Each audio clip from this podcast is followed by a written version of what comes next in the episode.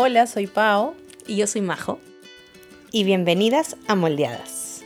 Somos amigas de la universidad desde el año 2004, 2005. 2005, sí. Nos conocimos en la carrera de comunicaciones. Y bueno, las dos llegamos a esa carrera siendo creyentes ya. Eh, y fue una bendición para mí conocer a Paola a tan temprana, a tan temprana etapa de mi carrera. hemos sido muy buenas amigas y hemos mantenido una amistad por ya 13 años, más 13, o menos. 13, 14 13, años. 14 años.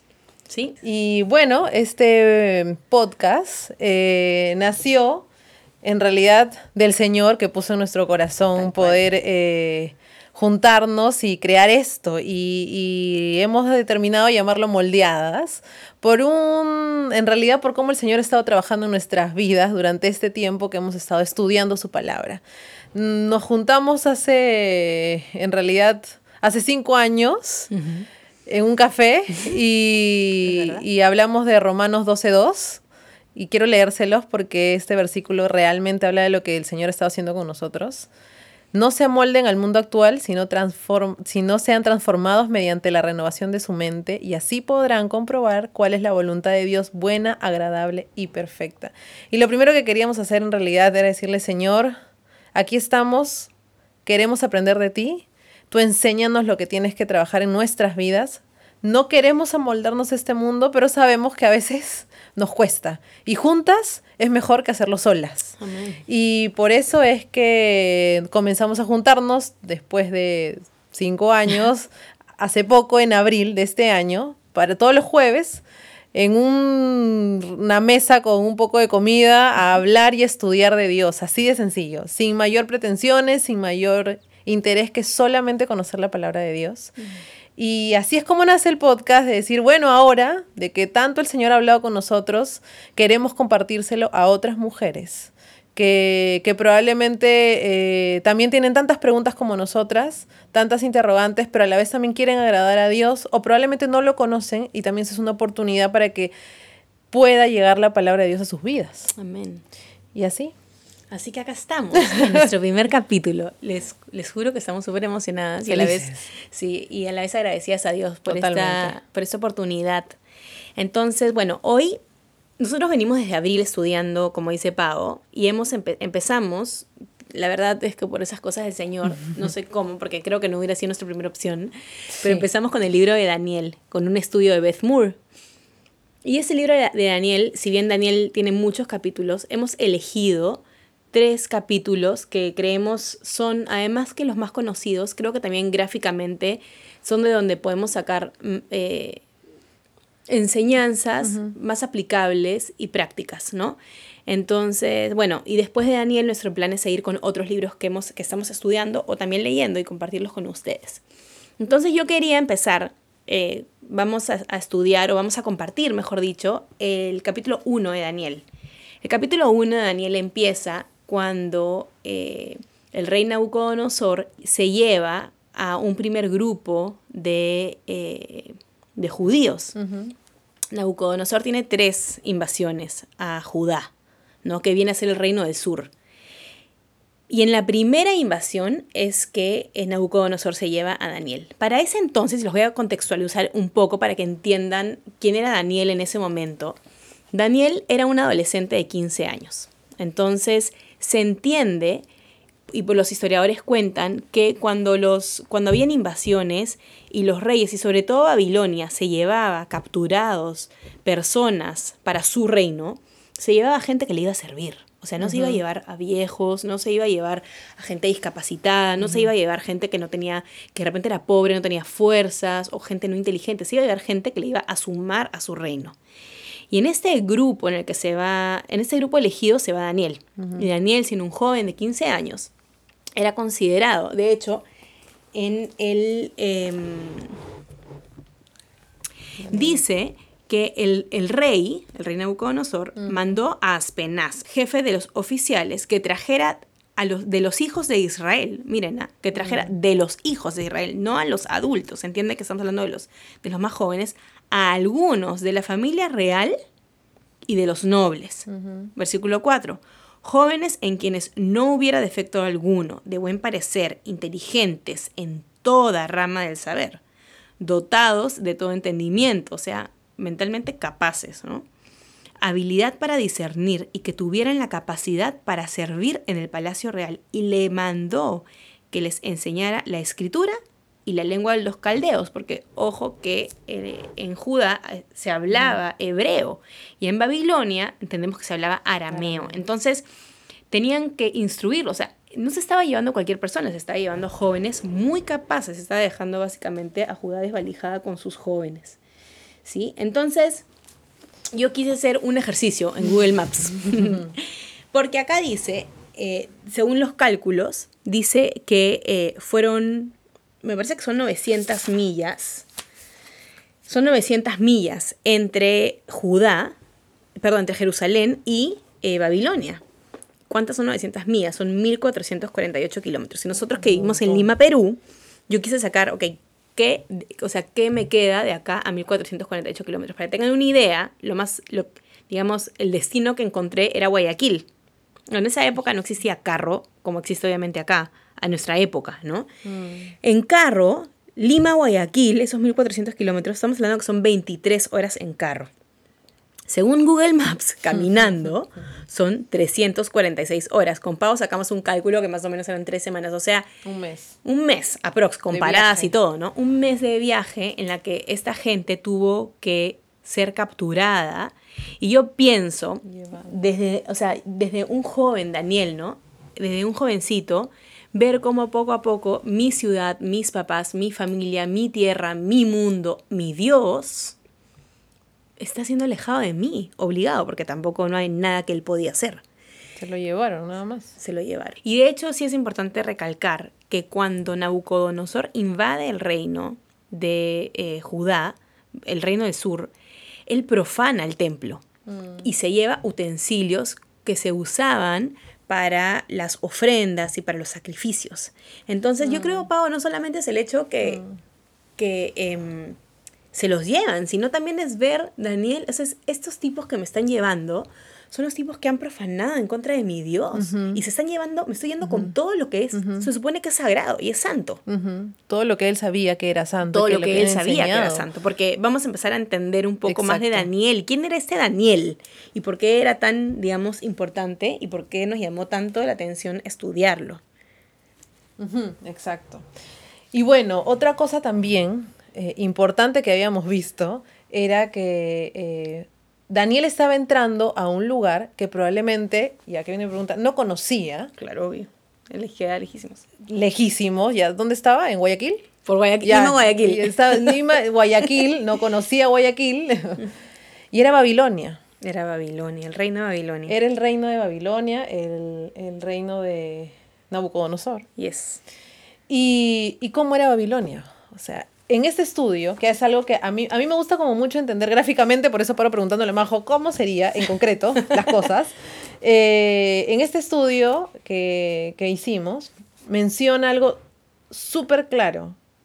Este, este reino prácticamente era como que el, lugar totalmente desarrollado, donde el comercio estaba totalmente al tope, donde... Eh, lo voy a leer para que ustedes lo, escuchen. Dice, eh, prácticamente todos los mejores edificios de esta ciudad eran de ladrillos, ya que las piedras eran escasas en la Mesopotamia, pero los ladrillos solían ser decorados con tejas esmaltadas de azul, amarillo o blanco, brillante, adornadas con figuras de animales, o sea, se imaginarán pues que era la superarquitectura, ¿no? Imagínate ahora, hoy, qué, qué, qué lugar, qué país sería o qué ciudad sería con lo mejor que existe, ¿no?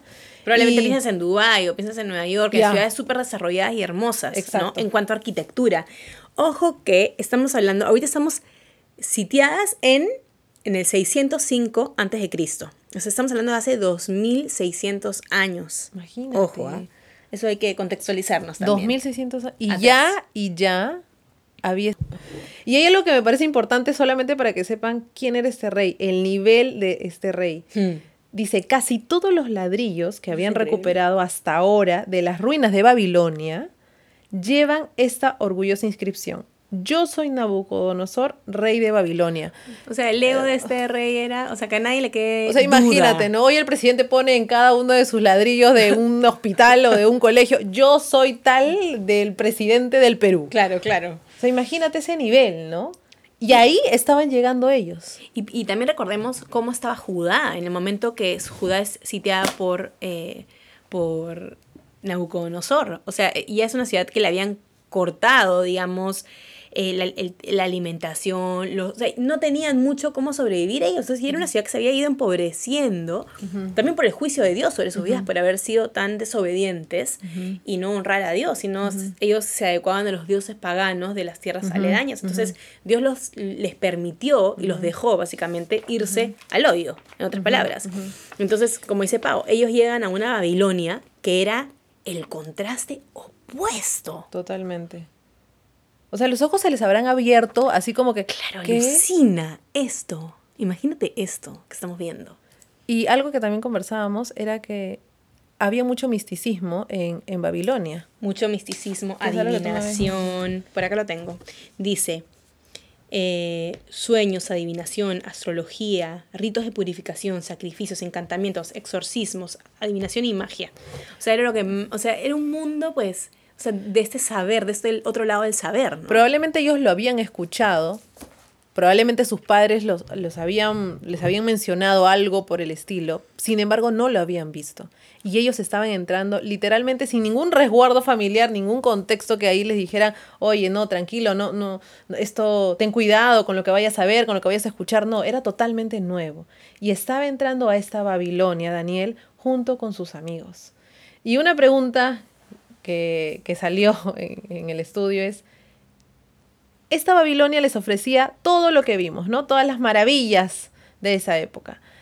¿Qué hoy nos ofrece el mundo a nosotros? Hmm. ¿Qué, ¿Cuál es nuestra Babilonia hoy? ¿Cómo podemos definir nuestra Babilonia? ¿Cómo definimos nuestra Babilonia? ¿Qué nos abre los ojos y muchas veces nos hace olvidar hmm. quién es nuestro Dios, en qué creímos o qué decisiones tomamos o de qué decidimos cuidarnos y finalmente esas maravillas que nos ofrecen nos nubla la vista. Porque se vuelven como prioridades para nosotros delante de Dios. Y yo te podría decir, el trabajo. El trabajo puede ser, o sea, tener un gran trabajo que, que ojo, en sí mismo no es, esto nada, nada de eso está mal. Claro. Y lo vamos a ir desarrollando un poco más adelante, pero el trabajo, o de repente los seguidores en redes, que ahora mm. tendemos a ser influencer, por ejemplo, ¿no? ¿Qué nos, qué nos, en otras palabras, cómo podemos adecuar la Babilonia de antes a la Babilonia de hoy? Es decir, ¿qué hace que nuestros ojos brillen? ¿Ante qué nos encandilamos? Yo sí puedo decirte algo, Majo. Te tengo que decir. Dímelo, dímelo, Pau. Porque a mí me encanta la sinceridad entre nosotras. a mí me, me nubló. Una de las cosas que sí me nubló bastante fue todo mi desarrollo profesional. Y, y, y, no era malo, como tú dices, pero hizo que yo dejara de mirar el Dios que en algún momento me había eh, dado oportunidades de volver a, tener paz en mi corazón. De, o sea, sencillamente yo me dejé llevar por, por muchas cosas lindas que veía. Tenía oportunidades de viaje, eh, estaba todos me querían en el, en el trabajo, iba desarrollándome, hacía lo que me gustaba porque estaba trabajando en, en, las causas sociales del país y yo creía que iba a cambiar mi país porque tenía que cambiar a mi país yo, Paola. Y así me dejé, me dejé llevar por eso hasta que en algún momento me di cuenta que sencillamente me había olvidado quién me había puesto ahí. Y probablemente por alguna razón, pero que yo ya no tenía en mente. Entonces yo creo que, como tú dices, ¿no? Hay muchas cosas que nos pueden, eh, que no están mal de por sí, que hay un propósito porque el Señor nos coloca, pero hay decisiones que a veces tenemos que tomar. Hay ofrecimientos que vienen a nuestro alrededor, pero que nosotros probablemente eh, tenemos que tomar una decisión, si las tomamos o no. Yo creo que, esas decisiones están muy basadas en cuanto a qué tanto me puede afectar a mí esa decisión, porque hay gente que probablemente no, le, hubiera afectado, como a ti te afectó, ¿no? A mí me afectó. yo creo que es un tema muy personal, donde uno tiene que sincerarse delante del Señor. Sí, sí. Y eso me lleva, eso me lleva a, que leamos el versículo, capítulo 1 de Daniel, versículo 5. Ya vimos en los versículos 3 y 4 que eh, el rey manda, ¿sí? A traer de Israel a los, algunos miembros de la familia real noble, y nobles, ¿no? Donde no hubiera defecto, donde fueran inteligentes, dotados de entendimiento, habilidad para servir en el rey, eh, en el palacio del rey. Y termina el versículo 4 diciendo, y les mandó que les enseñara la escritura y la lengua de los caldeos. O sea, intensamente esa gente, esos adolescentes de 15 años, iban a ser entrenados en la escritura y en un idioma que no era propio. Y dice, el rey les asignó una ración diaria de los manjares del rey y del vino, y ojo, esto es importante, que él, o sea, el rey Nabucodonosor, el rey egocéntrico que tenía en cada ladrillo su nombre, que él bebía y mandó que los educaran por tres años, al cabo de los cuales entrarían al servicio del rey. Y entre estos jóvenes seleccionados estaba Daniel, Ananías, Misael y Azarías, de los hijos de Judá. Y voy a, em, voy, a hacer, voy a parar ahí y quiero un poco compartirles mi, lo, que, lo que me pasa cuando leo esto. Em, estamos hablando que no solamente fueron sacados de una tierra que ya estaba que era pobre en esos momentos, en todo sentido, no solamente de riqueza, sino incluso moral y espiritualmente. El reino de Judá ya estaba quebrado a nivel moral, a nivel espiritual. No solamente los saca ahí para llevarlos al mundo de los lujos, para llevarlos al Dubái de nuestros días, para que los ojos se les encandilen ellos habían sido seleccionados de todos los nobles, recuerdan, a los más inteligentes, a los más capaces, eh, que no tuvieran defecto alguno físicamente, o sea, encima eran bonitos, ¿sí? Totalmente. O sea, ellos habían, imagínense, eso a mí personalmente, a mí me da cierto orgullo, o sea, yo he sido seleccionada entre ellos, pues me han llamado, me han considerado. Claro. Y encima me van a educar. Ya pues. Para entrar al, servicio del rey. Exacto. Imagínate. o sea, ¿qué quieres? Salgo de la pobredumbre Claro. Para tener todo. Y además, Pau, escucha esto, me iban a dar la misma comida que el gran rey Nabucodonosor a comer. No solamente la comida, el vino. O sea, era el mundo a mis pies. Totalmente. Y me iban a entrenar por tres años. Ahora mi pregunta es, y ahí tú me vas a, tú me vas a ayudar a entender esto, pero ¿qué pasa con Daniel? O sea, frente a esta situación, frente a este mundo que se le abre a un chiquillo de 15 años, él y sus amigos claramente, yo me pongo a pensar, a los 15 años, mm. las mujeres pensamos muy distinto que los hombres, ¿cierto? las mujeres estamos pensando en no engordar, en que ya mm. empezamos a desarrollar el cuerpo. Pero yo me acuerdo, mis hermanos que son menores que yo, mucho menores que yo, a los 15 años estaban pensando en comer, en, en tragar, en devorarse el refrigerador de hecho, tienen 23 años y siguen viniendo a mi casa y me abren la refri y se comen todo. Pero el hombre tiene un tema con la comida a esa edad. Y, comen, y comen, y comen, y comen, y encima no engordan ni siquiera, ¿no? Porque su metabolismo es muy diferente. Pero tú te imaginas, para hombres, encima el mundo a sus pies, desde el rey, o sea, yo voy a estar en el reino, voy a servir en el palacio, o sea, voy a tener poder.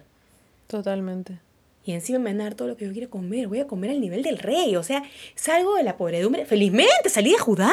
Probablemente eso hubiera pensado yo. Hmm, hmm. Y yo también. Y tú también. Y yo también, sí, totalmente. ¿Y qué piensan ellos? O sea, no, me, quedo así.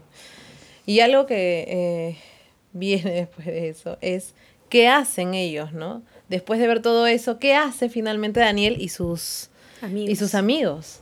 Y me gustaría leerles el versículo 8. Eh, y Daniel propuso en su corazón no contaminarse con la porción de la comida del rey, ni con el vino que él bebía.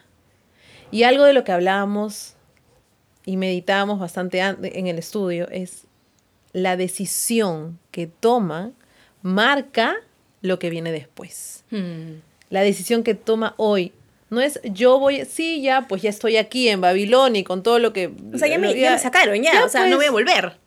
¿Qué me queda, no? Claro, ya estoy acá. Probablemente Dios lo permitió. Si Tengo oportun- Dios me quiere dar oportunidades. Exacto, Dios te quiere dar oportunidades, y tiene un propósito por el que estoy aquí, en fin. Po- oye, podemos utilizar lenguajes cristianos para sustentar nuestras posiciones. Totalmente. Y a la hora de la lo hora de hacemos, Dios. Lo hacemos demasiado Sí, seguido. sí, demasiado sí. seguido lo hacemos. Pero acá hay una, una parte importante. No, para mí, est- esto que tú dijiste, eso es. Sí, O sea, es un golpe al corazón. O sea, Totalmente. él decidió en su corazón, se propuso. Exacto, se esa palabra. propuso, Se propuso, habla de determinación, de intencionalidad. Se propuso en su corazón No no, contaminarse. contaminarse. ni con lo que él bebía, y pidió por tanto al jefe de los eunucos que no le obligue a contaminarse. Mira, además de tomar una decisión antes de, hay una humilla, o sea, hay una actitud humilde. Claro, porque él pudo decir simplemente yo no quiero, ¿ah? porque a mí me han traído, que yo no quise venir acá, que, que, que quiénes Porque- ustedes para traerme. No era cualquiera, era de los hijos, era del linaje real de los príncipes. Oye, pero yo también, pues, soy parte de la realeza de allá, de, de donde me has sacado. Tampoco me vengas con cuentos. y ¿no? Daniel pudo tranquilamente rebelarse frente a ellos y decirles, oye, yo no quiero comer, pues, o sí quiero comer, ¿no? Claro. Pero ¿por qué me van a obligar a hacer algo que yo no quiero? Ustedes me han sacado, y esto, ojo, esta podría ser como una, también una justificación cristiana. Ustedes me han sacado de la casa de mi Dios, de mi tierra, y ahora me están obligando a hacer cosas que yo no quiero, y esto va a hacerme a mí pecar contra Dios. Pero el corazón de Daniel, Humilde. humilde. De hecho, mi versión dice que le pidió a los oficiales que le permitieran. Y eso te Mm. habla de pedir con gracia, pedir con favor, reconociendo que de ti no depende la decisión. Es increíble o no. No, y, y lo que viene en el 9, Es más, porque, no, porque ¿sabes qué? Porque no depende de nosotros. Amén. No depende Y eso es algo que yo también estoy, lo voy a leer antes de que, de que De siga hablando de- yo. sí. Dice, en el 9 dice, y puso Dios a Daniel en gracia y en buena voluntad con el jefe de los eunucos. No fue que lindo habla Daniel. Fue Dios quien puso Amén. a Daniel en gracia. Mi versión dice, Dios concedió a Daniel. ¿Ves? Dios le dio a Daniel, a Daniel favor y gracia. Es que no depende de nosotras. Nosotros no vamos a cambiar el corazón de las otras personas. No, no vamos, nosotros no somos las salvadoras ni las diosas. Mi mentora No me dice, tú no eres el Espíritu Santo de la otra persona. Exacto. Tú no vas a cambiar a la otra persona. El único que cambia el corazón del ser humano, sea su hijo, o sea, no su hijo, es Dios. Es Dios, Él hace, es su voluntad. Pero espérate, lo que veíamos, ¿no? Otra vez regreso al 8, propuso en su corazón, dispuso, o sea, fue la actitud de Daniel decir, primero tú, Señor, quiero obedecerte a ti, Señor. Propuso en su corazón primero. Y luego el Señor hace lo que tiene que hacer, pero porque ve un corazón dispuesto. Y luego, eh, el versículo 12, ¿qué es lo que pasa finalmente, no? Lo, o- El eunuco, el eunuco le preocupa la decisión, ¿no? Le, Claro. le preocupa la petición. Porque lo que quería Nabucodonosor era que, digamos, sus instruidos estén gorditos, porque, digamos, la gordura era un símbolo de, de salud, ¿no? En esos tiempos. Y que estén bien físicamente. Eh, y Daniel, ahí ya tú puedes seguir, amiga. Dice, te ruego en el versículo 12 que hagas la prueba con tus siervos por 10 días y nos den legumbres a comer y agua a beber. Ah, no vino. No. Ahora, legumbres, si bien dice acá legumbres, sí vale la pena especificar que legumbres se refería cereal, frutas y verduras, básicamente todo lo que salía de la tierra. R.C. Sproul, en su comentario sobre el libro de Daniel en este tema, dice que no era, o sea, podía haber sido, y eso es importante, podía haber sido que Daniel eh, se, había, se hubiese abstenido, Daniel y sus amigos se hubiesen abstenido de, digamos, comer, no sé, carnes, por ejemplo, o los grandes manjares del rey, por un tema del tratamiento de la comida que era parte de la ley mosaica, ¿sí? Pero, como tampoco se especifica que Daniel, después de los tres años, siguiera con ese tipo de alimentación, R.C. Sproul dice que lo más probable es que su decisión de no contaminarse comiendo, digamos, los manjares del reino, eran básicamente porque él, ellos querían como intencionalmente recordarse a sí mismos comiendo solamente lo que sale de la tierra, cereal, frutas, verduras, que ellos dependían de Dios. O sea, era una manera gráfica en sus vidas a través de la alimentación. Nosotros comemos tres veces al día por lo menos, a veces hasta más, pero a través de su alimentación recordarse a sí mismos que ellos no dependen de los majares del rey, sino dependen de la provisión y la mano de su Dios poderoso. Amén. Y, y solamente primero le pide 10 días.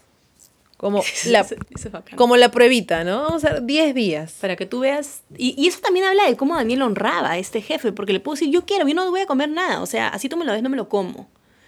Pero Daniel, hasta, o sea, hasta en eso, Daniel fue pide permiso. Pide permiso, por favor, permíteme. Dame 10 días. Y le dice, y mis rostros y los rostros, compara luego, le dice, nuestros rostros con los rostros de los muchachos que comen la ración de la comida del rey.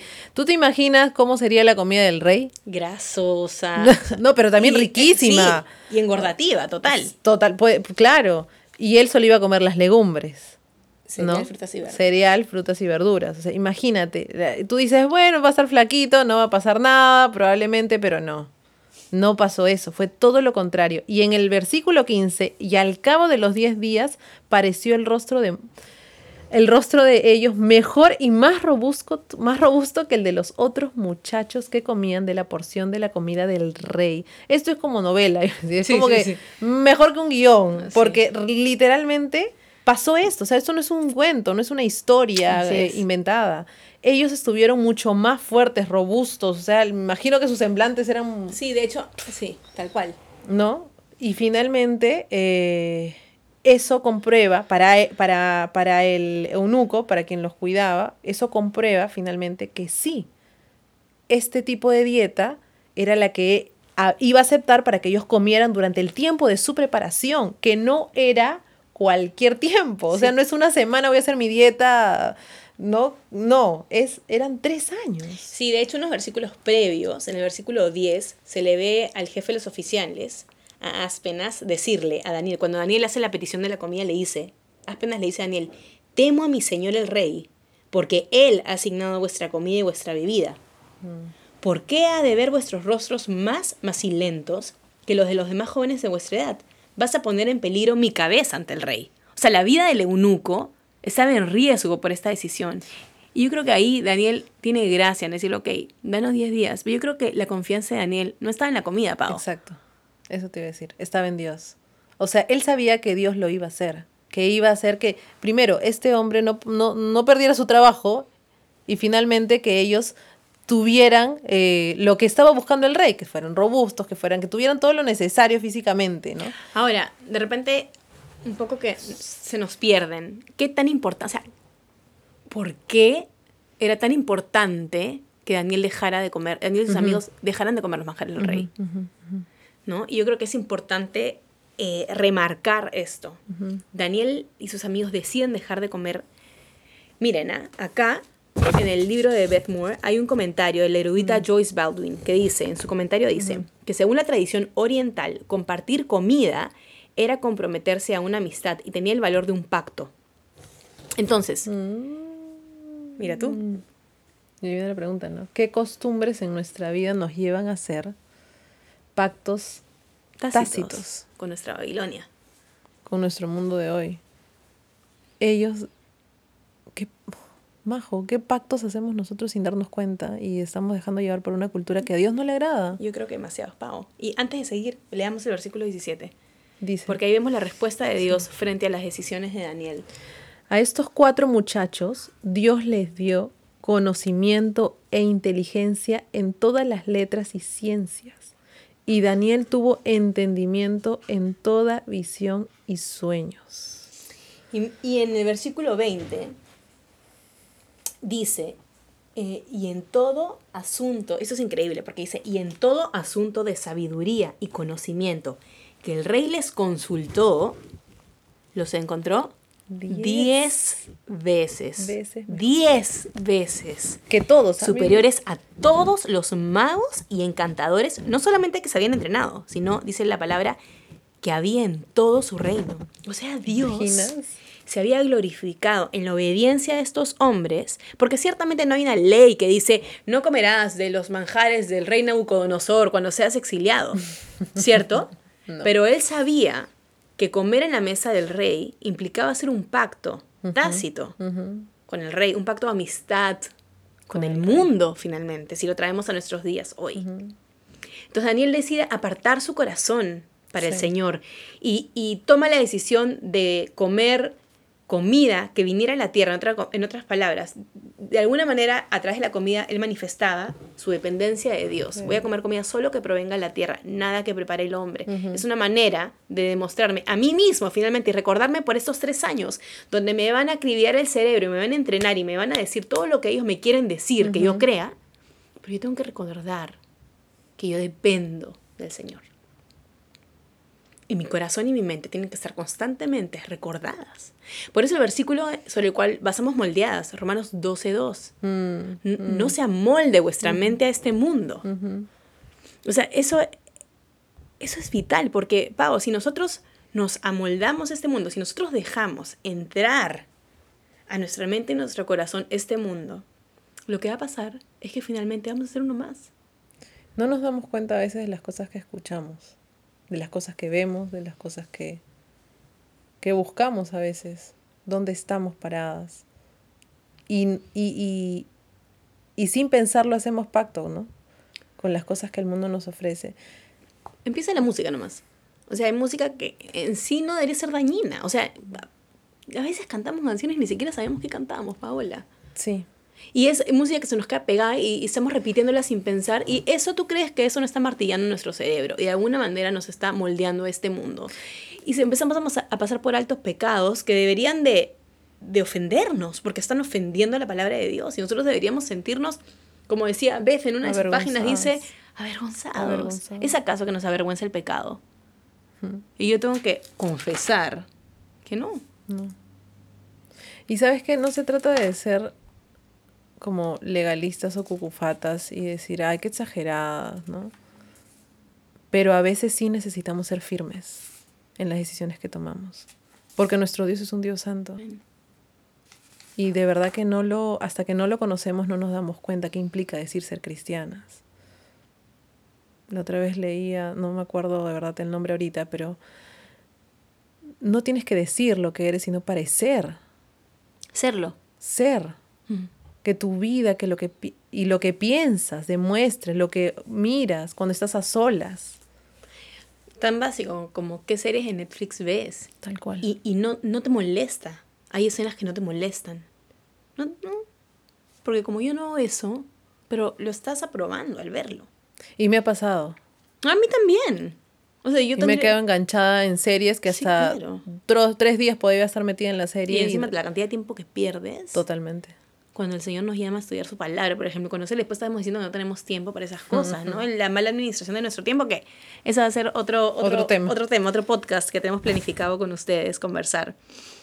Pero, finalmente, esto nos llevó mucho con Paola a conversar acerca de nuestra obediencia, de nuestra, de nuestra dependencia de Dios. En el fondo, yo he llegado a la conclusión en estos estudios y en otros libros y, obviamente frente a la palabra, que ¿por qué Daniel, esa es una pregunta importante, ¿por qué Daniel decide separar su corazón para el Señor?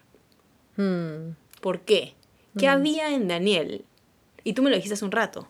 ¿Te acuerdas que me decías, este versículo se me viene a la cabeza, instruirás al niño? ¿Te acuerdas que me lo decías? Sí, instruye al niño en su camino y aun cuando fuere viejo, no se apartará de él. Y lo busqué y creo que está, sí, Proverbios 22, 6. Y como decíamos, tiene que haber partido de algo. Claro, de, no de totalmente. La nada, este, Daniel Arroy dijo, me voy a separar, voy a separar mi corazón para el Señor. O sea, ese muchacho de 15 años hasta los 18, algo tuvo que motivarlo para mantenerlo firme delante de Dios. Sí, yo creo que principalmente su entorno, ¿no? Sus padres, quienes estaban al costado de él, probablemente. No sabemos, como dice uno de los. No sabemos si, si. O sea, la Biblia no menciona a los padres de Daniel, pero probablemente todo su entorno, lo que ellos veían, eh, cómo estaban siendo formados, quedó en su corazón y en su mente. Y no es que llevó años de años para decidir ser firme y obedecer a Dios. Tenía 15 años. Y de repente él en sus 21 días de trayecto hacia Babilonia, él estuvo pensando de qué manera yo voy a separarme de mi corazón, voy a protegerlo para honrar al Señor. Totalmente. A mí me queda como una causa, una, una consecuencia de todo lo que sucede en el versículo 20, que es el último que leyó Majo, de, de, de, de cómo eh, Dios responde y, ellos finalmente terminan siendo diez veces mejores que todos los sabios del reino. Y es que ellos solamente obedecieron primero a Dios. Y la consecuencia es que Dios responde y usa lo que tiene que usar para que, haga, para que finalmente Él sea glorificado. Sí, y, y, yo pienso que la verdad es, como tú dijiste hace un rato, algo tuvo que pasar en su entorno y en su infancia, los primeros años de su mm, vida, hasta mm. antes del exilio. Dios tenía que ser alguien relevante para Daniel, para que Daniel quiera sacrificar todos los lujos de la Babilonia para dedicar y, santificar su vida delante de Dios. O sea, mm. ¿y esto a qué me lleva? A que nunca vamos a anhelar obediencia a Dios si mm. realmente Dios no es el Dios de nuestras vidas. Pero para eso para que Dios cobre realmente el lugar que Él quiere tener en nuestras vidas, nosotros tenemos que conocerlo. Exacto. De hecho, ayer escuchaba a MacArthur hablar y decía que nuestra obediencia y nuestra adoración depende de nuestro conocimiento de Dios. Y me pareció fuertísimo. En, todo, en otras palabras, mientras que no conozcamos a Dios, no podemos confiar en obedecerlo. O sea, cuando hay gente me dice, ay, Majo, es que es tan difícil. Es difícil, por supuesto que es difícil, pero cuando tú conoces a Dios y Dios se engrandece delante tuyo y Dios cobra el lugar, toma el lugar que Él merece y tú puedes ver a Cristo y la obra de Cristo como lo que es, tú te das cuenta de quién eres tú, la realidad de tu corazón, porque justo hablábamos antes de empezar, solamente el Señor conoce mi corazón y Él sabe que yo no soy digna y Él sabe realmente cómo es mi corazón, mejor que nadie, incluso mejor que yo.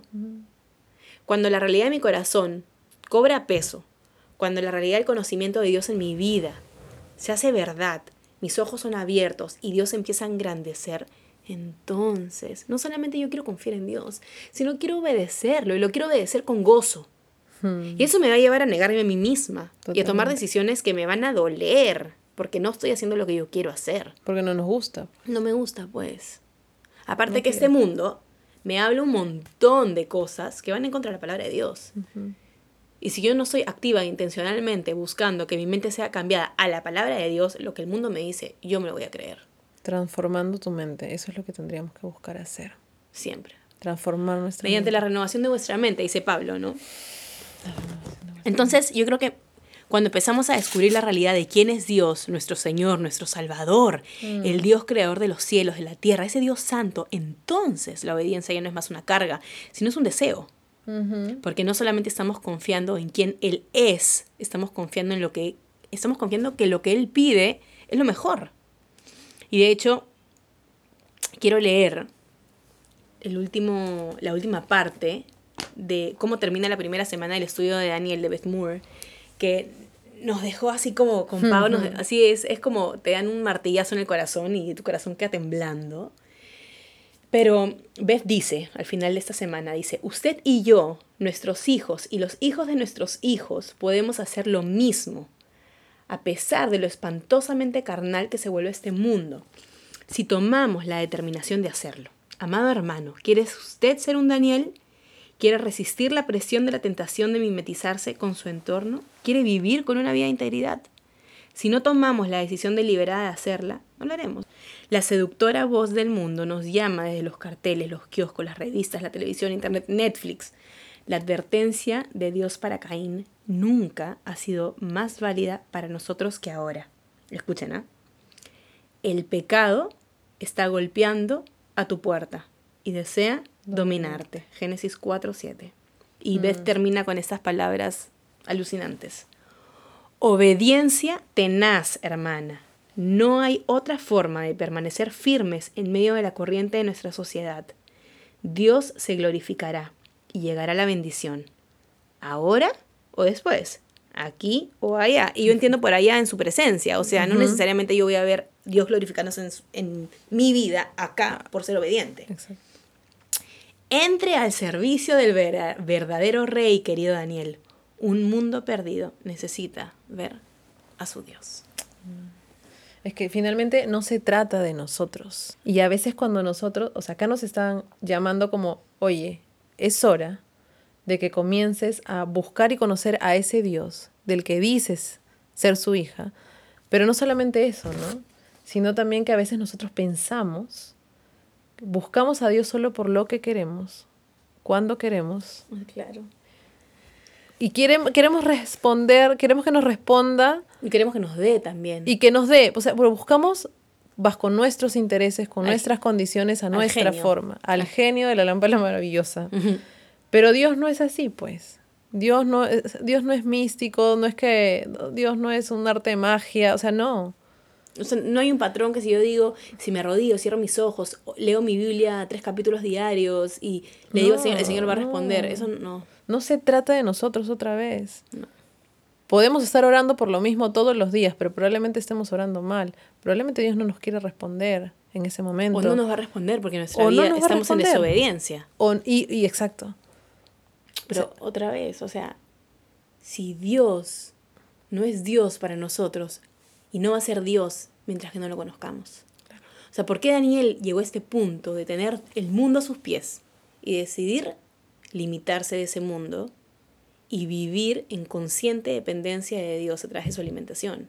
Totalmente. Porque Dios era alguien para él. Exacto. Entonces, nuestra pregunta, amadas, porque así nos dice Beth en nuestros estudios, nuestra pregunta, amadas, es, ¿es acaso Dios el Dios de tu vida. Es que tú mm. estás dedicando tu vida para conocer a tu Señor, para que tu Señor se engrandezca. ¿Es que acaso tu oración es, Señor, mm. déjame verte? Mm. Señor, llévame a amar tu palabra. Cristo, engrandécete. Señor, abre mis ojos. Quiero ver tú. ¿Es acaso ese el anhelo de nuestro corazón? ¿Es acaso eso lo que el Señor está haciendo en nuestras vidas? ¿Es esa tu prioridad? ¿O tienes otras prioridades en tu vida? Entonces yo creo que esa es una pregunta que nos quedamos tú y yo también, Pau. Sí, totalmente. Y que deberíamos hacernos todos los días. Sí, claro. Es una oración que, que al final, porque cuando nosotros nos hemos dado cuenta, cuando uno mm. empieza a obedecer en pequeñas mm. cosas, Dios empieza a manifestar de una manera. Eso. Porque el Señor es fiel y no le debe nada a nadie. Cuando tú empiezas a ser fiel con Él, Él responde. Él responde. No necesariamente lo que tú quieras que Él te responda, pero va a responder exacto a tu corazón, a tu mente, a tu alma. Y lo que dice Piper, ¿no? En la medida que nosotros glorificamos a Dios, Dios se glorifica en nosotros. Y Dios llena nuestra alma de una manera que el mundo está peleando por convencerte que Él lo va a lograr. Pero no, el único que puede llenar nuestra alma y darnos verdadera satisfacción, plenitud y gozo constante y paz en medio de las tribulaciones, ¿quién Nuestro es? Dios. Nuestro Dios. El único. Busquémoslos más a Él.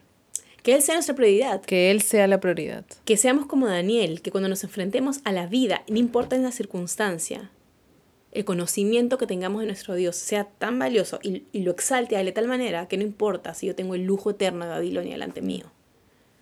No importa, mirándolo solo a Él. ¿no? Amén. Y Él es mi motivación. Nuestra motivación. Nuestra motivación. Listo. Eso es lo que queríamos compartir hoy con ustedes. Espero que sea de bendición, tanto como para nosotras ha sido en este momento compartirlo. Nos imaginan, estamos súper agradecidas por este tiempo el Señor. Exacto. Y bueno, si Dios quiere, nos veremos pronto, nos escucharemos pronto. En el siguiente capítulo, en el siguiente de, capítulo de Daniel. Lean Daniel 1, otra vez ustedes. Sí, mediten, mediten en esas verdades que hemos compartido y mediten en, la realidad del Dios. Y mediten mucho también en oración. Si es que acaso el Señor está siendo Señor de sus vidas. Ahora. Así es. O esa es. O de repente necesitamos arrepentirnos y humillarnos delante del Señor, reconociendo que no estamos viviendo vidas que lo adoran a Él, sino que nos adoramos a nosotros mismos.